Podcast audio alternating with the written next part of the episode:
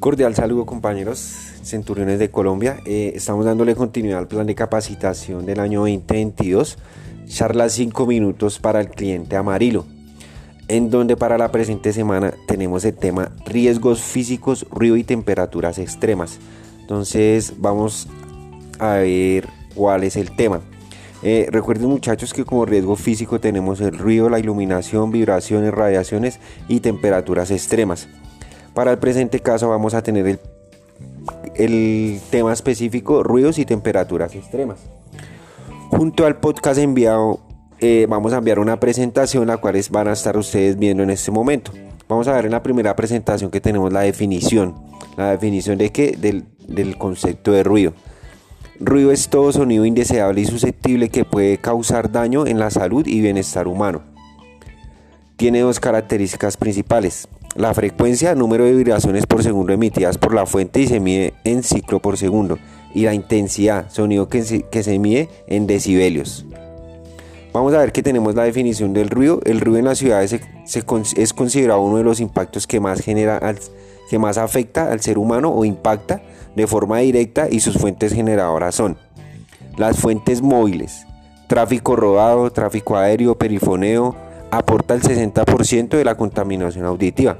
Y vamos a ver el 40% restante corresponde a las fuentes fijas, como son establecimientos de comercio abiertas al público, pymes, grandes industrias, construcciones, etc. Esto aquí lo podemos observar en la imagen que son las fuentes generadoras de ruido y como podemos ver ahí la persona está tratando de proteger sus oídos. Controles de mitigación. Para controlar la mitigación del, para controlar el ruido como tal o mitigarlo, la aplicación de materiales más silenciosos como forros de caucho, unos cubos, transportadores y vibradores. Eh, vamos a ver que estos son algunos de, algunas de las formas para mitigar el sonido.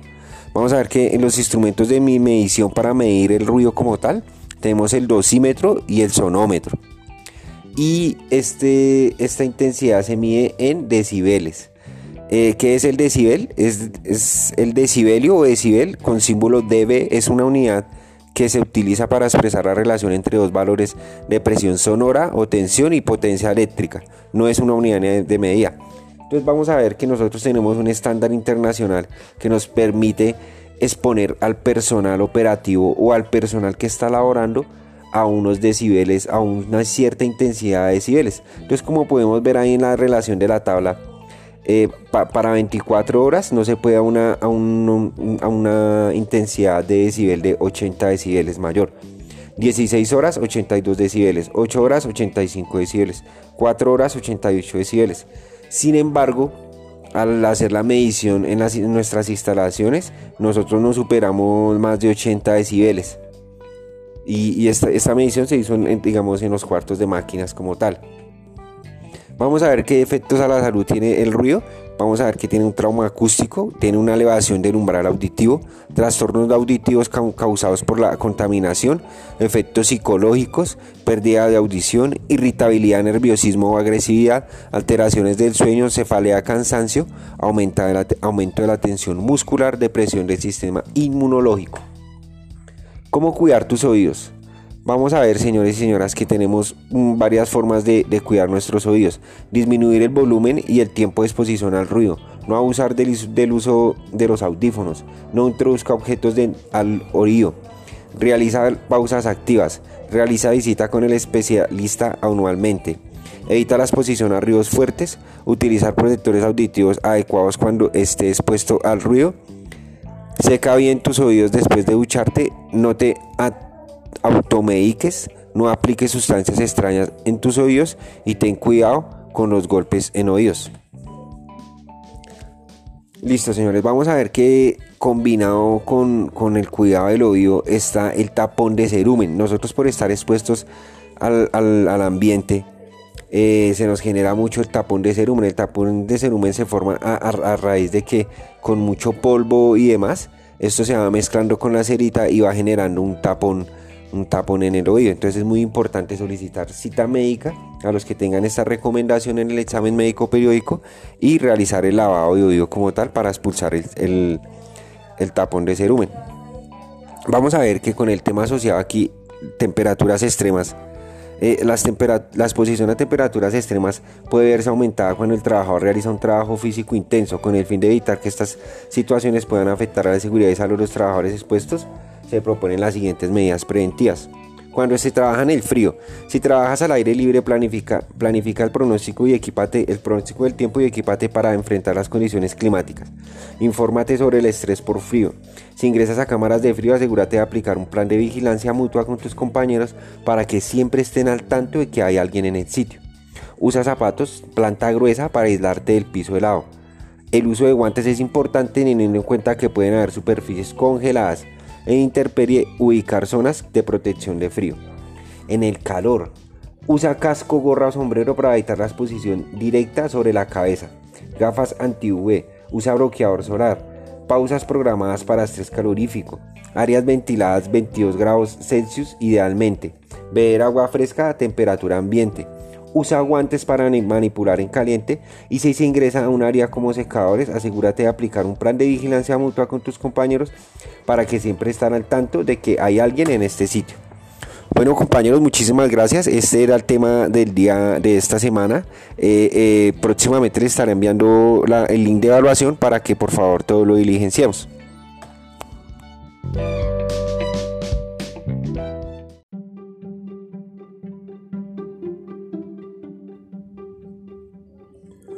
Cordial saludo estimados compañeros de Centuriones de Colombia, la empresa que ofrece soluciones estratégicas en seguridad y vigilancia. Sí, señores y señoras, estamos aquí dando continuidad a nuestro plan de capacitación 2022 donde fortalecemos cada día nuestros conocimientos. El día de hoy venimos con el tema uso adecuado de PPs. Hoy vamos a ver las temáticas de la importancia del uso de los elementos de protección personal, principales factores para el uso de PP, utilidad de los EPP, tipos de EPP y especificaciones de uso. Vamos a ver que hay EPPs para cabeza, manos, pies, oídos, cuerpos, protección respiratoria, protección económica. Y vamos a ver cómo se hace su limpieza y, su, y el uso adecuado.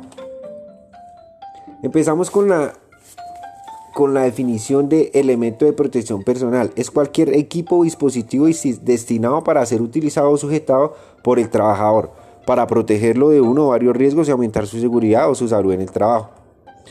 Vamos a ver, señores, que hay una importancia del uso de los elementos de protección personal. Es la última alternativa de protección de las personas ante los riesgos presentes en las diferentes tareas y áreas de trabajo. Tiene como función principal proteger diferentes partes del cuerpo para evitar que el trabajador tenga contacto con agentes de riesgo que pueden ocasionar lesión o enfermedad. No evitan el accidente o el contacto con elementos agresivos, pero ayudan a que la lesión sea menos grave. Es cualquier equipo o dispositivo destinado para ser utilizado por el trabajador para protegerlo de los riesgos y aumentar su seguridad o su salud en el trabajo. Las ventajas del uso de los elementos de protección personal son que son que proporcionan una barrera entre el determinado riesgo y la persona, mejoran el resguardo de la integridad física del trabajador y disminuyen la gravedad de las consecuencias de un posible accidente que sufra el trabajador. Vamos a ver que hay unos principales factores para el uso de los EPPs. Estos factores son compromiso de las personas que manejan el trabajo tanto a nivel ejecutivo como aquellas con responsabilidades operativas, contando además con la concientización de la necesidad de uso de parte de los elementos de empleados en general. Hay que hacer un análisis de los riesgos de las tareas que se realizan para la correcta opción del tipo de EPP.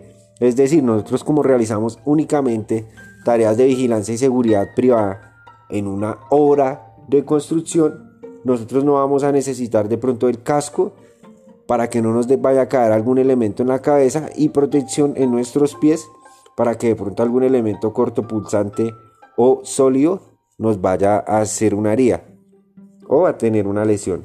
Capacitación y entrenamiento del personal, que es lo que estamos haciendo en este momento, verificando el uso adecuado de PPs y los riesgos que hay evidentes en las áreas de trabajo.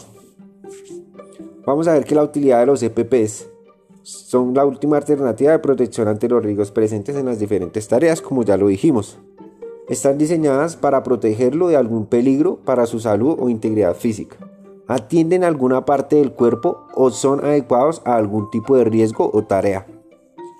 Se aplican cuando las soluciones de fondo no son las adecuadas. Quiere decir que antes de eso tuvo que haber otras actividades de prevención como señalización, información, capacitación, etc.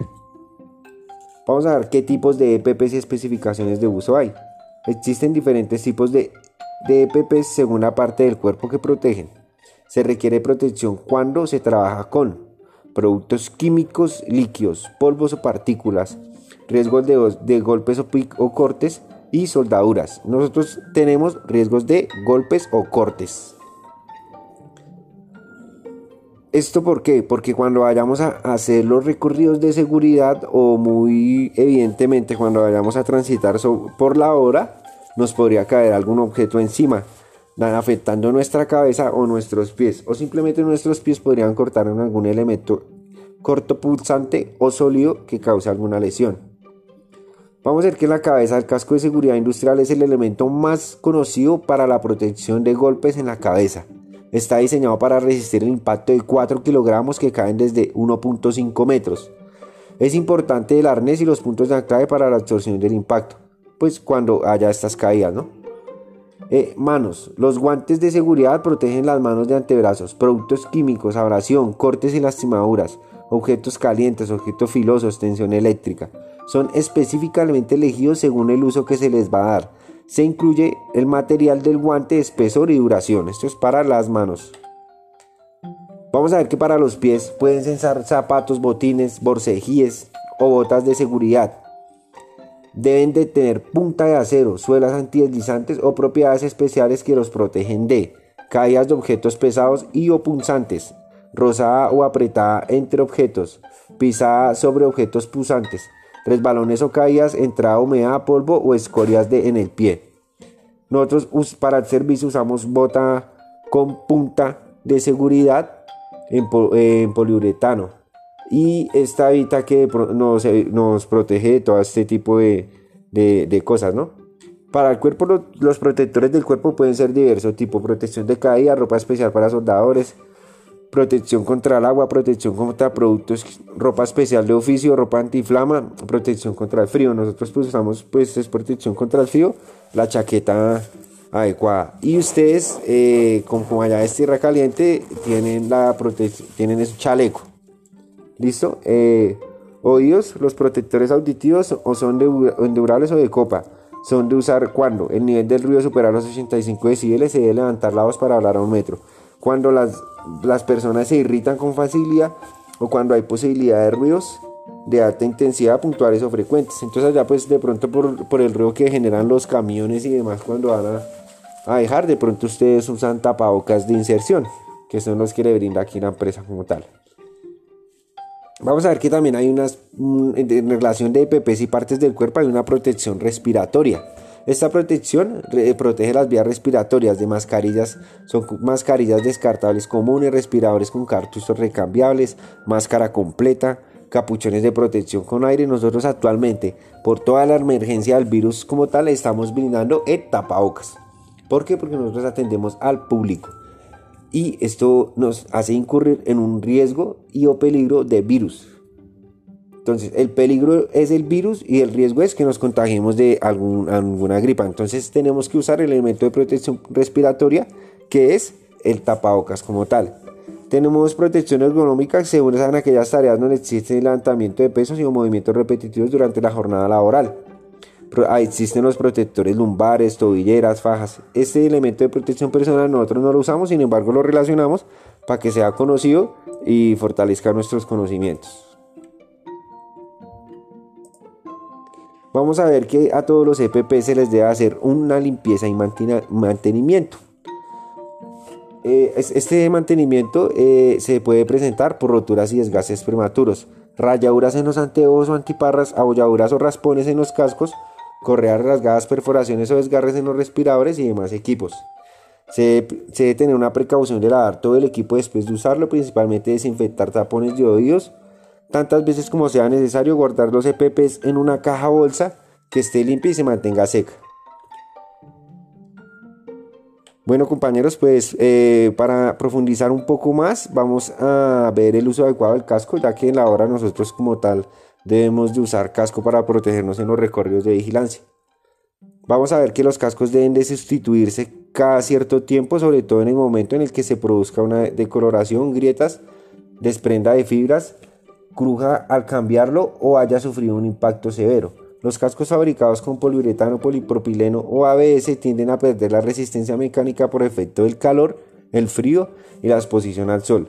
En estas condiciones conviene utilizar los cascos de policarbonato, poliéster o policarbonato con fibra de vidrio, ya que resisten mejor al paso del tiempo.